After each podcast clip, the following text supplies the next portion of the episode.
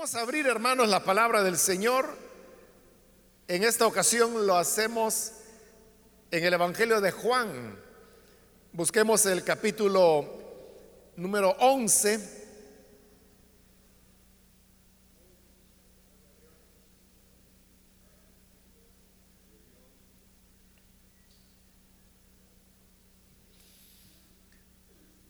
Dice la palabra de Dios en el Evangelio de Juan capítulo 11, versículo número 20 en adelante. Entonces Marta, cuando oyó que Jesús venía, salió a encontrarle. Pero María se quedó en casa. Y Marta dijo a Jesús, Señor, si hubieses estado aquí, mi hermano no habría muerto. Mas también sé ahora que todo lo que pidas a Dios, Dios te lo dará. Jesús le dijo, tu hermano resucitará. Marta le dijo, yo sé que resucitará en la resurrección, en el día postrero. Le dijo Jesús, yo soy la resurrección y la vida. El que cree en mí, aunque esté muerto, vivirá. Y todo aquel que vive y cree en mí, no morirá eternamente. ¿Crees esto? Le dijo, sí Señor, yo he creído que tú eres el Cristo, el Hijo de Dios que has venido al mundo. Amén. Hasta ahí dejamos la lectura. Pueden tomar sus asientos, por favor, hermanos.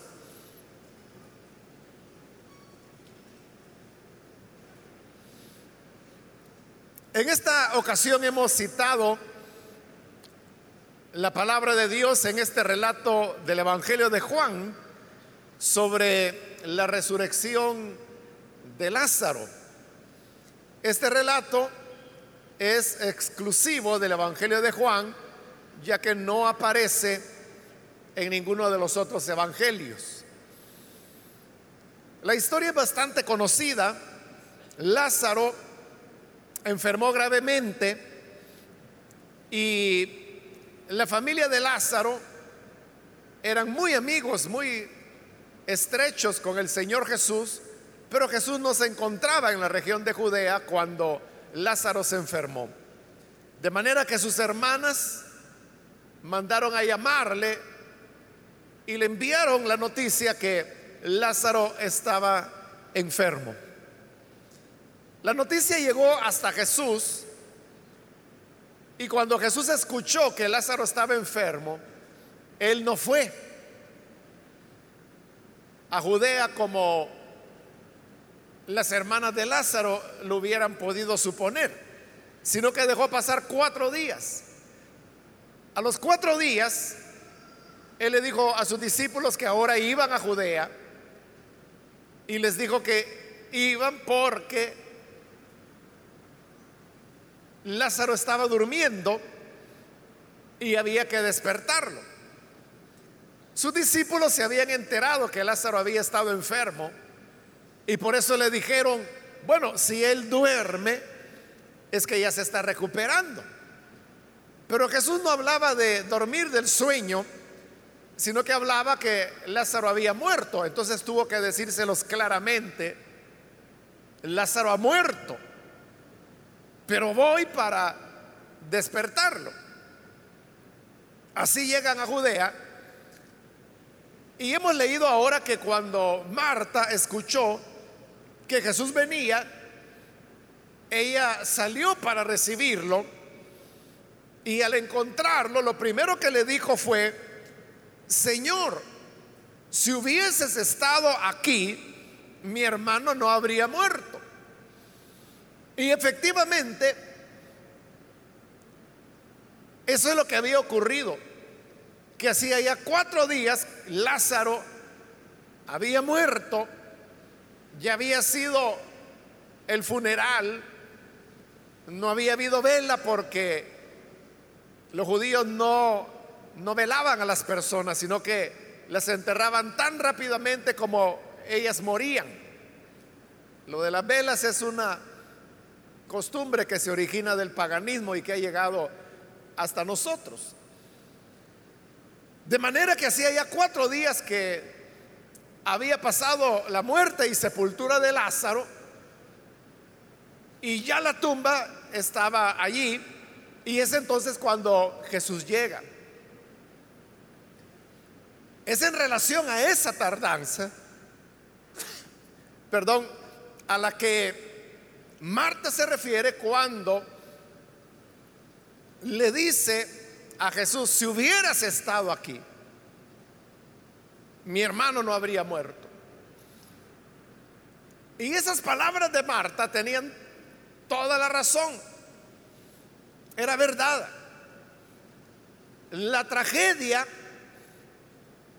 que ellas estaban viviendo por la muerte de su hermano no hubiera ocurrido si el Señor hubiera estado ahí. Si Él no hubiera estado lejos, sino que hubiera estado ahí en Judea.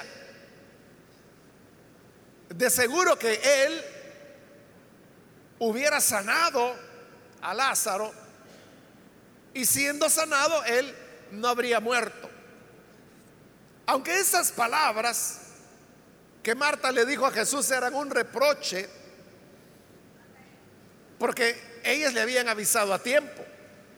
Lo que pasa es que Jesús no quiso ir cuando le llegó la noticia. Claro, él tenía sus planes, Pero entonces Marta lo veía como que él no le había dado importancia al mensaje que le habían enviado y que por eso no había llegado y por eso Lázaro estaba muerto. Aunque es un reproche el que ella está haciendo, al mismo tiempo está mostrando la gran confianza que ella tenía en Jesús, porque cuando le dice, si tú hubieras estado aquí, mi hermano no habría muerto. Eso habla de una fe muy fuerte en Jesús. Ella tenía la plena convicción que Jesús era capaz de poder sanar a su hermano por grave que la enfermedad había sido. Y había sido muy grave porque lo había llevado a la muerte. Pero ella decía, si Jesús hubiera estado acá, Él lo hubiera sanado. Hubiese sido la enfermedad que hubiese sido. Por grave que la enfermedad hubiera sido, si Él hubiera estado acá, lo habría sanado. De como le digo, aunque es un reproche, hay mucha fe mucha convicción en las palabras de Marta. Ella tenía esa confianza, porque como lo va a decir más adelante, ella creía que Jesús era el Cristo, que había venido del Padre, y por lo tanto él tenía la respuesta a las necesidades de los seres humanos, cualquiera esas necesidades fueran. Esa confianza que Marta tenía en Jesús, hermanos, es la misma confianza que nosotros tenemos en Él. Es una confianza que todo es posible para Él y que cuando Él está presente, la persona, las familias podrán estar atravesando verdaderos problemas cosas muy graves, pero si el Señor está presente, esos problemas siempre servirán para la gloria de Dios cuando Él los resuelva. Por eso, hermanos, es que nosotros no tenemos ninguna duda de recomendar la fe en el Señor Jesús, cualquiera sea la situación que una persona esté viviendo. Si alguien está muy enfermo, como era el, caso de Lázaro. Y no estoy hablando de cualquier enfermedad, sino que de una enfermedad grave que lo había llevado a la agonía y luego a la muerte. Pero si nosotros supiéramos hoy en día de un caso de una persona muy enferma, muy grave, nosotros no tendríamos ninguna duda en decirle a esa persona, crea en el Señor Jesús. Recíbalo como Salvador, crea en Él. Porque para el Señor todas las cosas son posibles. Así es, ¿verdad? Se lo diríamos. No tendríamos duda. Pero igual, hermanos, si se tratara de una familia que tiene algún problema difícil, tal vez eh, el hijo o los hijos se están portando mal, están cometiendo delitos, y esos padres desesperados vienen y le cuentan a usted, mi hijo anda en estos y estos problemas y yo tengo temor de lo que pueda ocurrir, nos puede meter en un problema nosotros mismos. Y quizás ya se habló con ese hijo, ya se le aconsejó, pero él no quiere nada. igual, no dudaríamos ni un segundo en decirle a esa pareja de padres angustiados, crean en el Señor, recíbanle como Salvador, ábranle la puerta de su hogar a Jesús. Y cuando Jesús venga a su hogar, Él es poderoso para poder cambiar a sus hijos. No tendríamos duda. Por eso le digo que la fe, la confianza que nosotros tenemos en el Señor es muy similar a la de Marta, porque ella estaba segura, si hubieras estado aquí, mi hermano no habría muerto. el problema no era de falta de fe, el problema no era que el Señor a saber si podrá o no podrá. Ella sabía que sí podía, que lo habría sanado. El problema era que llegaba tarde, que estaba fuera de tiempo.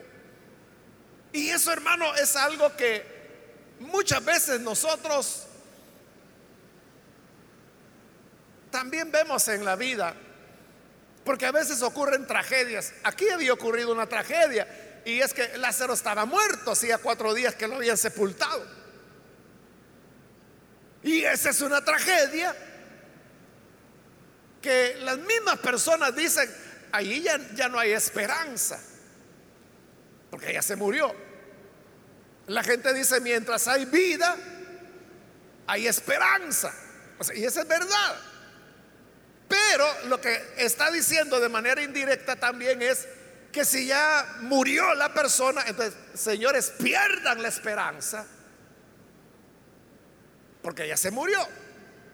Entonces, esta tragedia de haber perdido a Lázaro, ella decía, no hubiera ocurrido si Jesús hubiera estado acá. Hermanos, nosotros tenemos ya varias décadas, unos 25 años de estar inmersos en el problema de la violencia en nuestro país. No porque antes no había violencia. O sea, antes, 25 años atrás era la guerra civil, que era violencia también. Pero era una violencia política. En cambio, hoy es una violencia que se la clasifica como social porque su motivación no son ideologías políticas, sino que son otros elementos que hemos mencionado en su oportunidad que tienen que ver con una conflictividad de tipo social. Bien, pero el hecho es que hemos llegado a la condición actual, donde, bueno, hace unos días, eh, dos, tres días, resultó que el mes en el que nos encontramos, junio, creo que fue el martes, el martes pasado fue, el día más violento que hubo en el año. Creo que eran 16 asesinatos, algo así. Bueno, esa es, la, realidad que vivimos. Es una tragedia. Y usted sabe que quienes están muriendo son sobre todo niños. Digo niños porque pues hasta los 18 años de edad, aunque ya un muchacho de 18 años ya se considera hombre, pero de acuerdo a la ley sigue siendo un niño.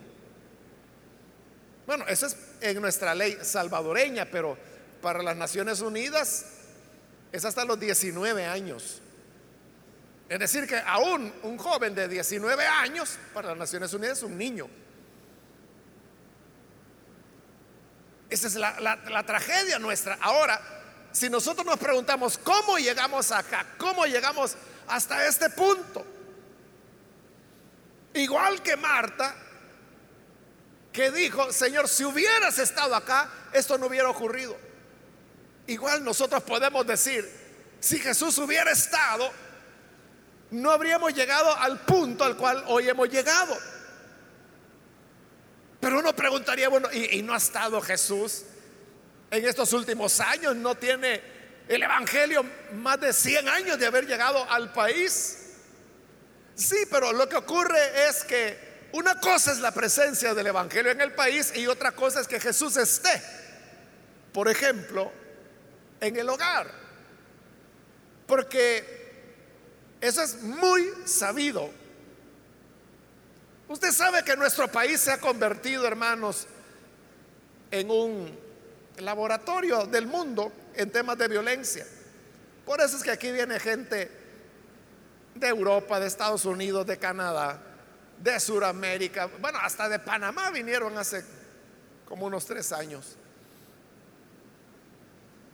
a, estudiar y a investigar qué es lo que está provocando la, la violencia en nuestro país.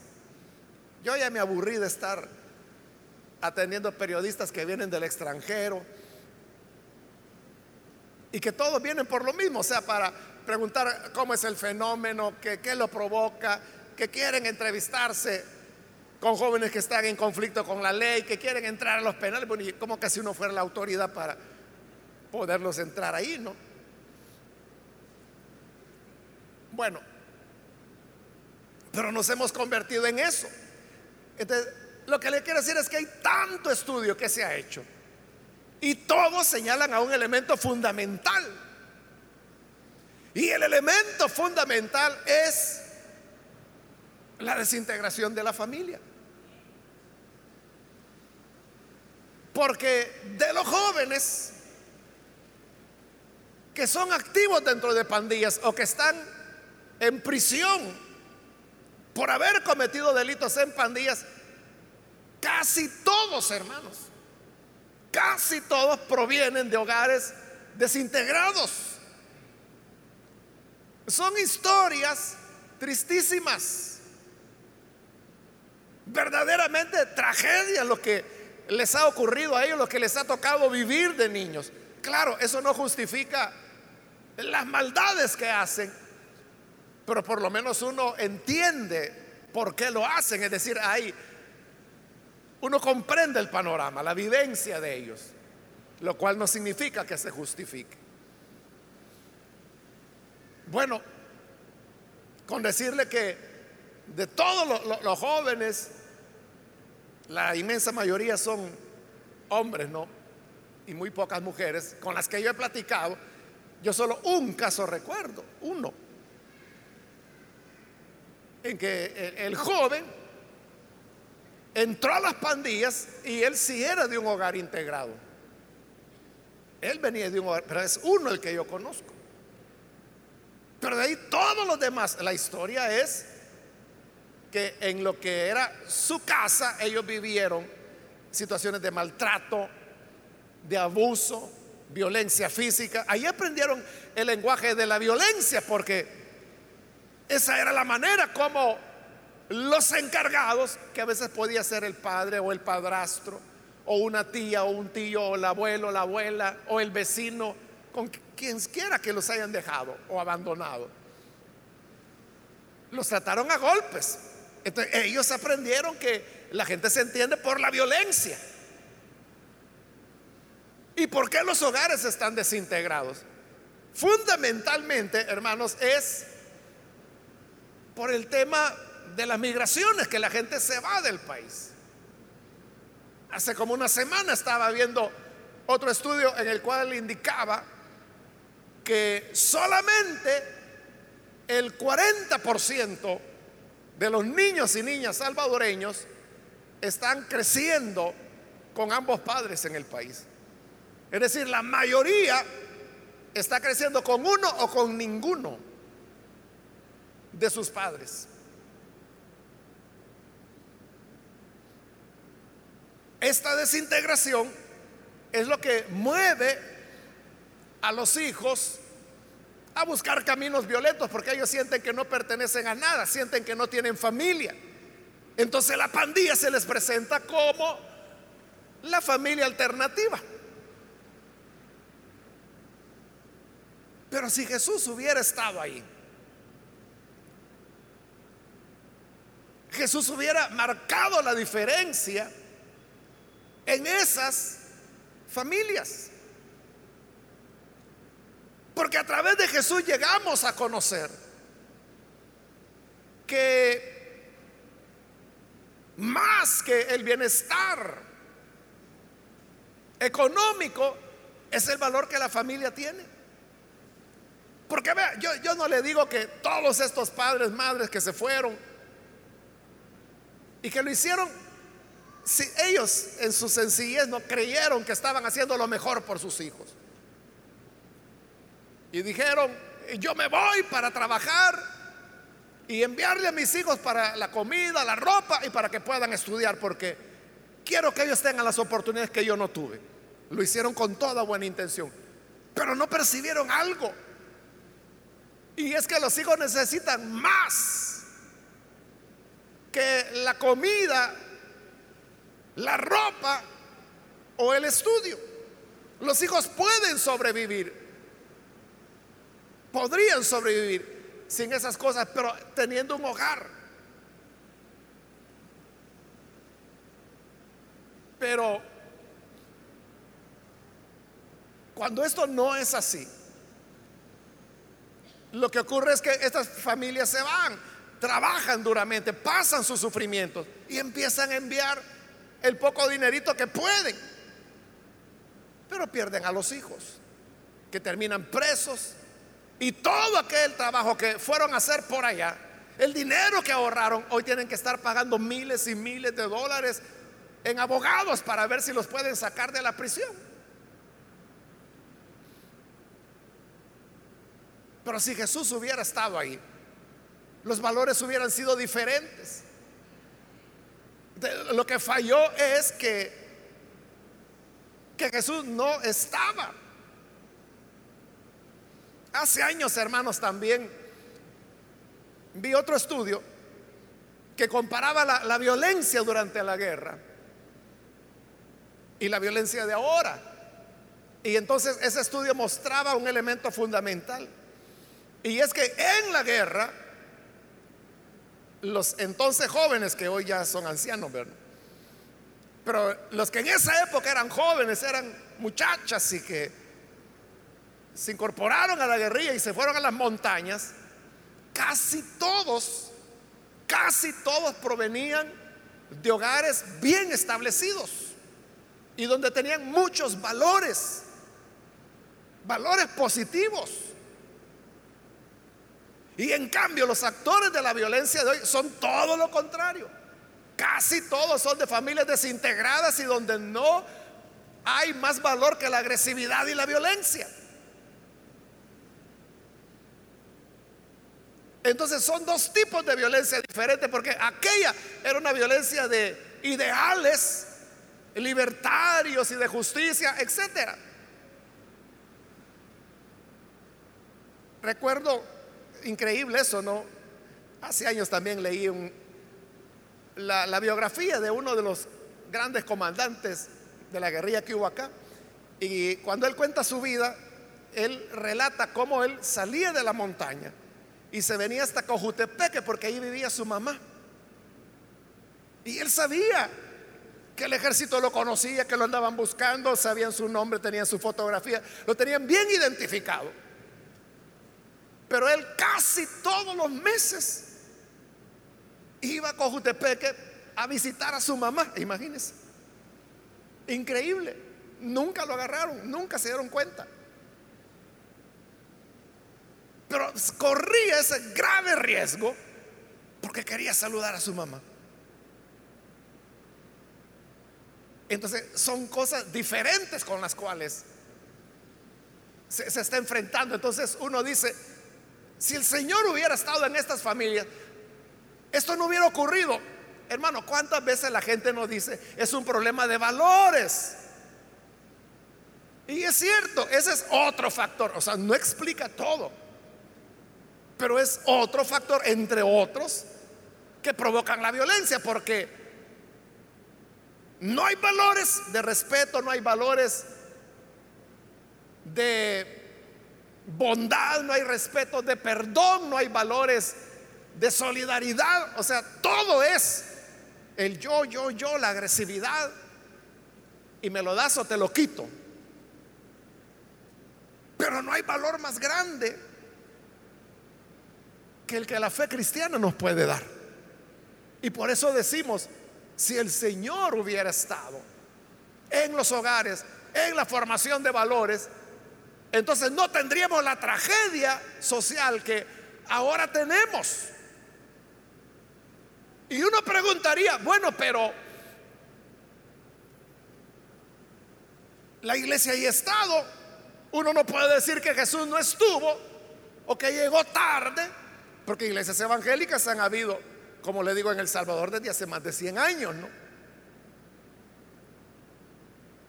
Y en la década de los 80, que fue la de la guerra, es donde fue el mayor crecimiento de la iglesia. Hoy hay iglesias en todas partes. A veces la gente exagera y dice, en El Salvador en cada esquina hay una iglesia. O sea, eso no es cierto, ¿verdad? Pero, pero sí es verdad que hay muchas iglesias en el país. Entonces, ¿estuvo o no estuvo Jesús? O sea, la iglesia sí ha estado presente, pero la iglesia es la iglesia, la iglesia no es Jesús. Puede haber iglesia donde Jesús no esté. ¿Y qué quiero decir con eso? Que la gente puede ser religiosa, la gente puede ir y construir un templito en un terrenito que ahí a puras penas compraron y ahí hacen cultos. Pero eso no significa que haya una auténtica vivencia cristiana y que las personas que ahí se reúnen hayan experimentado una verdadera transformación, un verdadero milagro del nuevo nacimiento. Y por eso es que los miembros de pandillas son tan religiosos. Así como lo oye, son muy religiosos. Hace ya un par de años que, como le digo, hoy El Salvador es el laboratorio ¿no? de la violencia. Entonces vinieron de la Universidad de Florida para hacer un estudio que fue publicado a finales del año 2016, tuvo que ser. Y el estudio se llama El nuevo rostro de las pandillas. Y ahí hacen pues un examen de cómo las pandillas de hoy ya no son las de hace 10 años atrás, digamos, ha cambiado mucho, pero uno de los aspectos que este estudio revela es que los pandilleros de hoy son muy religiosos la, virtud de esta encuesta es que se hizo con miles de miembros de pandillas activos, no de gente retirada o gente que está presa. Sí entrevistaron a miembros de pandillas que están en prisión, pero la mayoría eran de los que no estaban en prisión, pero el común denominador es que todos estaban activos. Y a la pregunta, ¿qué tan importante es Dios para usted? Más del 95% respondieron que para ellos Dios era muy importante. Y usted dirá, ¿el qué? Que un miembro de pandilla que extorsiona, que es cruel, que mata, que no tiene misericordia, dicen que Dios es importante para ellos. Sí, así como lo estoy oyendo.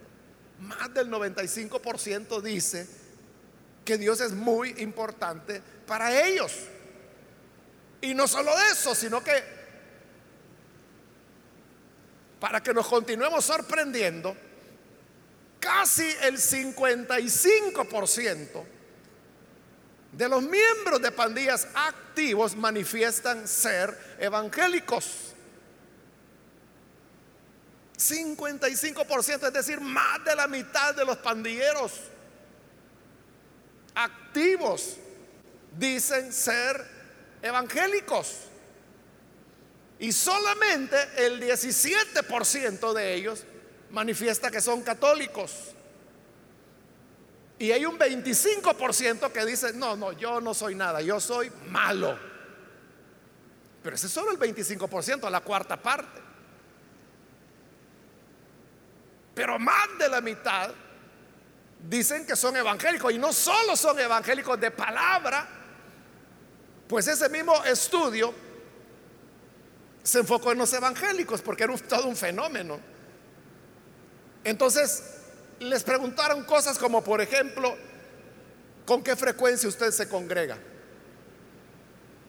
Recuerde, están entrevistando, casi fueron como dos mil pandilleros activos y le preguntaron, usted que dice que es evangélico, ¿cuántas veces se congrega? Y el promedio de los que decían ser evangélicos resultó que se congregaban 15 veces por mes, lo cual viene siendo un poquito más de tres veces por semana.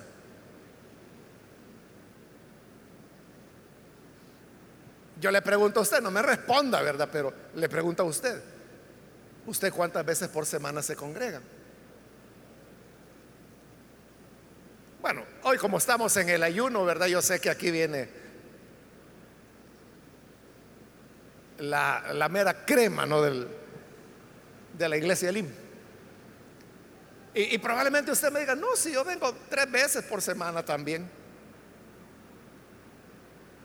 Pero esto no es común. O sea, usted sabe que hay evangélicos y miembros del IN y que son líderes y todo eso, que vienen a la iglesia una vez por semana, el domingo.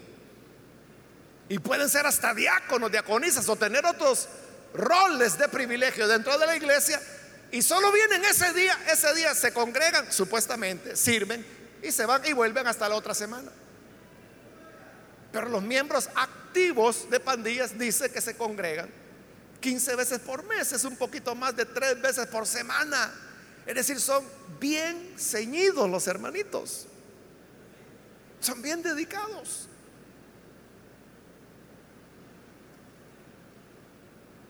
Hermano, si aquí a la iglesia vienen, es probable que haya en este momento acá miembros activos de pandillas y que ellos se sienten evangélicos y sienten que esta es su iglesia y se congregan aquí más que usted. De hecho, ya en un par de ocasiones me lo han dicho.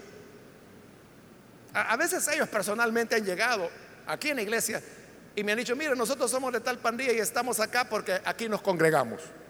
Y son activos, o sea, no es que sean personas que se arrepintieron y que tuvieron una conversión a Cristo y que por eso vienen. No, no, ellos son bien claros.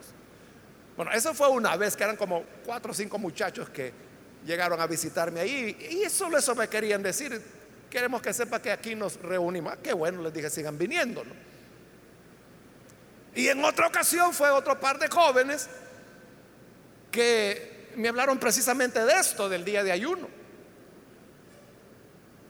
Y me dijeron, queremos agradecerle, me dice, lo que están haciendo con la iglesia al orar, porque nosotros, me dice, somos parte de la iglesia y sabemos que están orando por nosotros. Así que por eso llegaron para agradecer. Bueno, en realidad el agradecimiento es para todos ustedes, no porque son, yo solo no hago nada, no, pero ustedes son los que vienen. Entonces, hay miembros de pandillas en la iglesia. No nos debe extrañar. Pero ahora usted ya se estará preguntando y quizás eso le está zumbando en la cabeza, porque eso es lo que uno comienza a preguntarse, ¿verdad? Cuando oye esos datos, cuando oye esas respuestas, ¿cómo es posible esto? ¿Cómo es posible que si vienen a la iglesia y son tan fieles en congregarse más que muchos diáconos y diaconisas, porque siguen en la pandilla? ¿Por qué no han llegado a un arrepentimiento? Claro, algunos de ellos están en el proceso, ¿no? Bueno, yo, recuerdo uno de las comunidades donde intervenimos con nuestros programas, en donde atendemos a niños y a jóvenes, que casi se acabó la pandilla. 11 quedaron nada más, todos los demás se convirtieron y ahora vienen a la iglesia. Es decir, las conversiones se están dando. Pero no es que ellos no sepan, no es que nunca hayan ido a una iglesia, van. Pero esto es algo así, hermanos, como los narcotraficantes. Pero usted sabe que los narcotraficantes tienen, casi todos pues son católicos, pero ellos tienen sus santos. Y cada vez que van a ir a hacer una fichoría, rezan delante de las imágenes de sus santos para que los proteja en la fechoría que van a ir a hacer. Y usted dice, bueno, qué contradicción, ¿verdad? Así es, es una contradicción absoluta, pero ¿por qué se da la contradicción?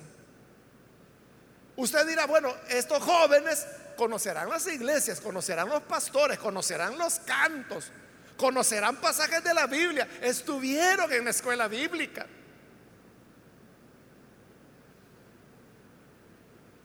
Pero usted dirá, nunca tuvieron al Señor.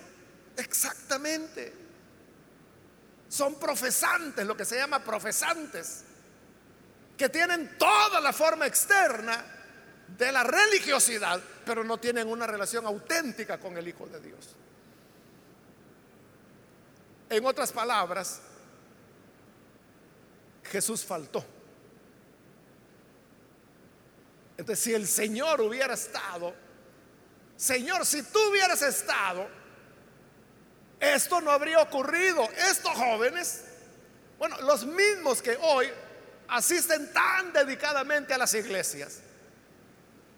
Hay gente que dice, es que sí es cierto, vienen, pero solo vienen, mire, a estar lenteando a ver cómo está la cosa.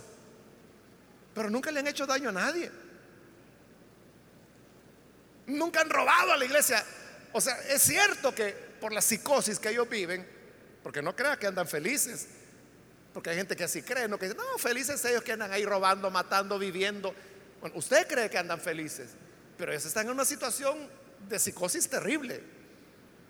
Es un infierno en el que ellos viven. Ellos piensan que todo el tiempo ya les van a dar, ya los van a matar. ellos pueden estar en la iglesia, pero ni aquí están tranquilos, sino que están viendo para un lado, están viendo para el otro. Y no es que estén lenteando a quién le van a hacer mal, están lenteando que a ellos no le vayan a hacer mal. Pero si el Señor estuviera, ¿qué es lo que ha ocurrido con todos esos hermanos y hermanas que se han encontrado verdaderamente con el Señor y han tenido una experiencia de conversión? Entonces, si Él hubiera estado, si el Señor estuviese, esto no ocurriría. Es que vea, hermano, si todos los miembros de pandillas que tienen contacto con las iglesias evangélicas llegaran a una conversión genuina, automáticamente, hermanos, más de la mitad de las pandillas desaparecerían de la noche a la mañana. Porque es el 55% el que dice que son evangélicos. Si todos ellos, por un milagro de Dios, tuvieran una conversión en un solo día, al día siguiente El Salvador amanecería con menos de la mitad de pandilleros que hay hoy en día. No, se sabe cuántos pandilleros hay. Por ahí hubo una entidad, otro estudio, que mostró que eran 60 mil. Si así fuera, hermanos, como 35 mil se retirarían y serían creyentes. ya solo quedarían 25 mil. O sea, el, problema se reduciría drásticamente. Pero ¿por qué no ocurre? Es porque hay que tomar en serio el Evangelio. Y cuando digo tomarlo en serio, ahí entra en juego el papel de aquellos que están al frente de la línea de batalla, que son los líderes, las lideresas, principalmente aquellos que tienen células infantiles, que tienen células juveniles. Si los que tienen células infantiles lo que están haciendo es entretener niños, pues eso es lo que van a tener, entretenimiento.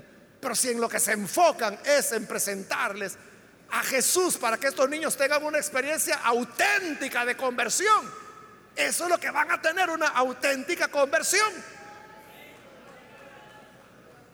Eso es lo que se necesita, enfocar la realidad de la palabra de Dios, del arrepentimiento, del perdón que se encuentra en Jesús, para que así Jesús esté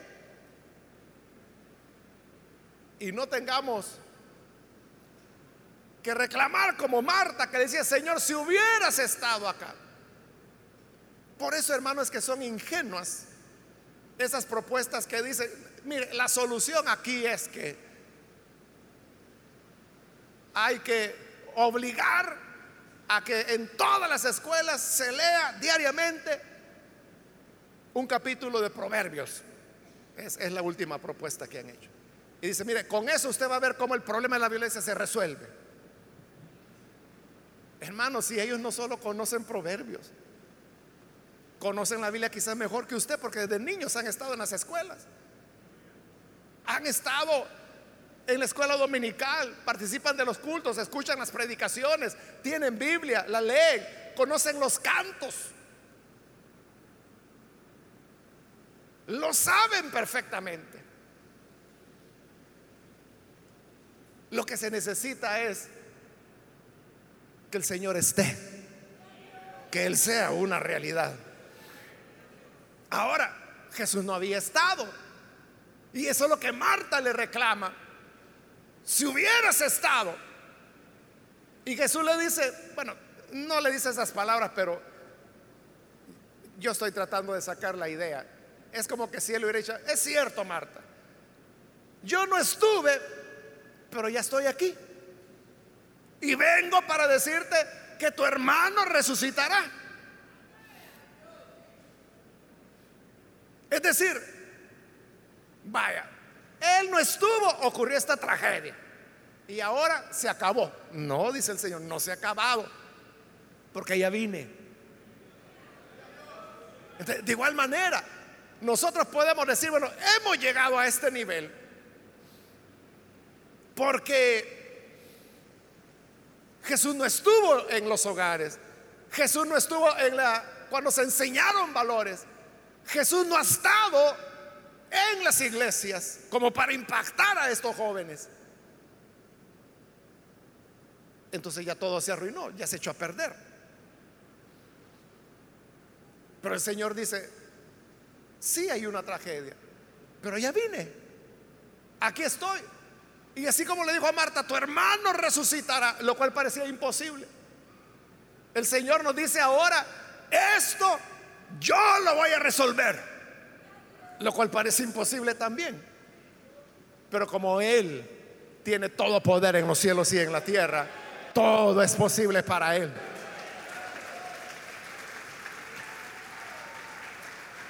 Entonces, Marta le digo, ah, sí, sí, Señor, sí, mi hermano resucitará allá en el día final. Porque ella sabía, bueno, en esa época no había mucha información, pero por Daniel, capítulo 12 de Daniel, los hebreos sabían que al final de los tiempos habría una resurrección. Él lo veía como algo, así como cuando nosotros hablamos, hermanos, del fin, ¿verdad? Que allá al final. Igual podemos decir, sí, esto se va a resolver porque como no hay mal que dure 100 años ni pueblo que lo aguante.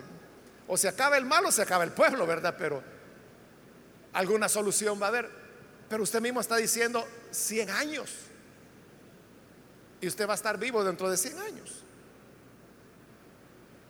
Bueno, si tiene dos, probablemente sí, ¿verdad?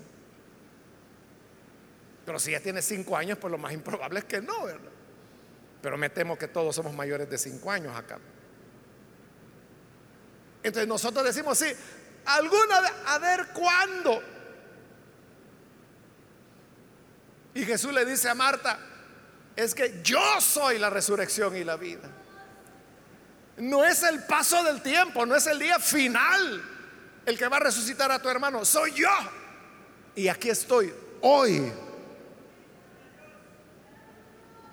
Y le dice, el que cree en mí, aunque esté muerto, vivirá.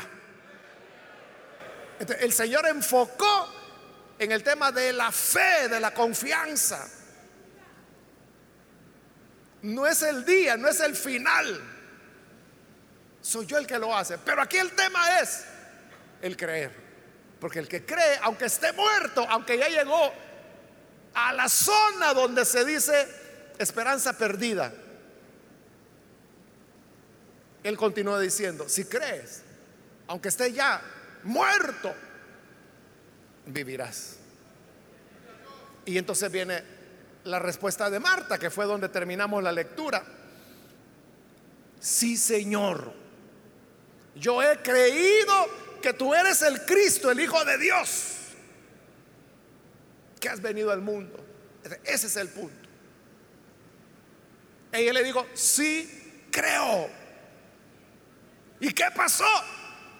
Lázaro resucitó. De igual manera, nosotros podríamos pensar, no, si esto es mejor acostumbrarse. No, yo mejor, dice el joven, yo mejor no me voy a casar. O algunos dicen, yo me voy a casar, pero hijos yo no voy a traer. Esto está terrible para estar trayendo hijos. Porque lo ven algo así como que nunca va a ocurrir o que va a tardar mucho. Pero el Señor dice, solo debes creer. ¿Crees? ¿Crees esto? Marta dijo, sí, Señor. Ahora, ¿nosotros qué decimos? ¿Creemos que el Señor puede hacerlo? Amén, ¿verdad? Creemos que sí.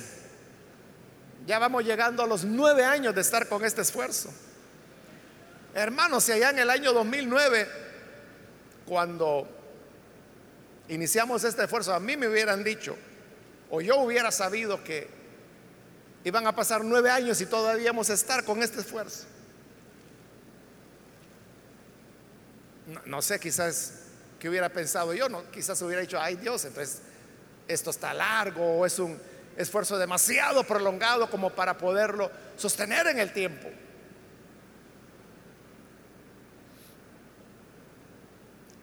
Recién habíamos comprado el canal de televisión cuando iniciamos con estos ayunos, hermanos. Hoy ya están por cumplir 10 años el, canal 27 de televisión. Entonces, pero creemos. Yo creo que sí, ¿verdad? Si no, no estuviéramos acá. Después de nueve años cualquiera se desanima. Dice, no, ya, suficiente. Mire, si cuando yo comencé a oír ese ayuno tenía 10 años, hoy ya tengo 19. Estaba en tercer grado, ya estoy en la universidad y todavía siguen orando. Es verdad. Pero, ¿qué significa esta perseverancia? que creemos que Él es el Cristo y que dará la salida. Amén, así es, hermanos.